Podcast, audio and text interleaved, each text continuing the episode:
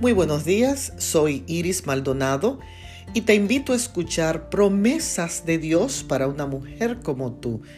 En el Evangelio según San Lucas, el capítulo 1 y el verso 24, leemos lo siguiente. Después de esos días, Elizabeth, su esposa, concibió. Elizabeth, mujer de Zacarías, era una mujer estéril y de avanzada edad. En una época en que la esterilidad era un oprobio y era una señal de la desaprobación de Dios, estaba esta mujer viviendo esta situación.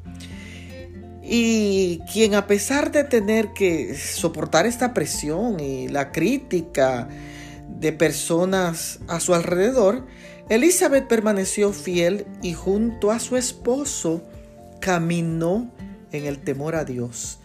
El ángel prometió a su esposo y a ella que tendrían un hijo.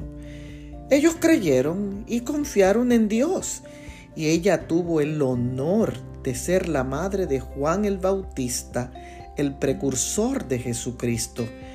Esta madre fue bendecida por ser fiel y dependiente de Dios.